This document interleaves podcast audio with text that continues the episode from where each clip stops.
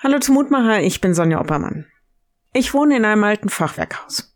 Altes Gemäuer. Erstmal total schön anzusehen. Bei näherer Betrachtung erkennt man aber auch die Spuren des Alters. Da blättert an einer Ecke der Putz von der Wand. Da gibt es einige alte Wurmschäden an dem einen oder anderen Balken. Oder nach einem Sturm ist mal eine Schieferschindel schief. Wo Menschen mit Menschen zusammenleben, ist das auch so. Da gibt es Abnutzungsspuren. Nach dem einen oder anderen Sturm hängt der Segen etwas schief. Ab und zu muss aufgeräumt werden. Ich merke, es braucht immer wieder Erneuerung. Beziehungen brauchen Vergebung. Streit muss geschlichtet werden, manchmal ausgehalten werden. Pläne werden geprüft. Was ist denn dran für uns, für unsere Lebenshäuser, auch für uns als Gemeinden?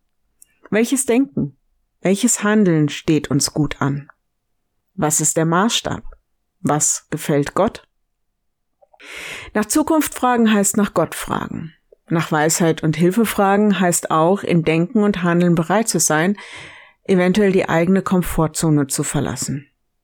Ich gebe zu, manchmal macht mir das auch Mühe, zu überlegen und zu denken, was denn richtig ist.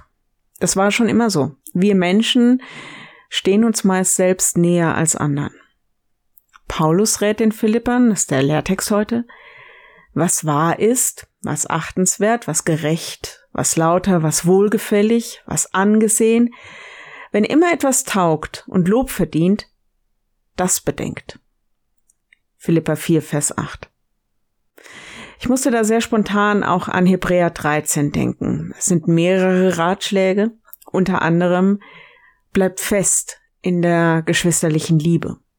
Gastfrei zu sein vergesst nicht, denn dadurch haben einige ohne ihr Wissen Engel beherbergt. dann Vers 16. Gutes zu tun und mit anderen zu teilen vergesst nicht, denn solche Opfer gefallen Gott.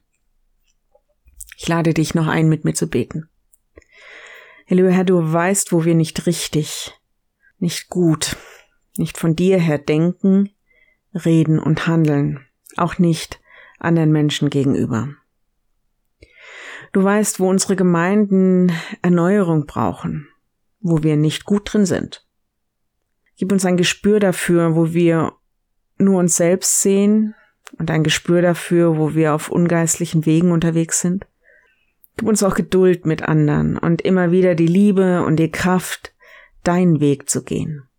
Schenk uns Weisheit, schenk uns Mut, ein Licht für dich zu sein. Amen.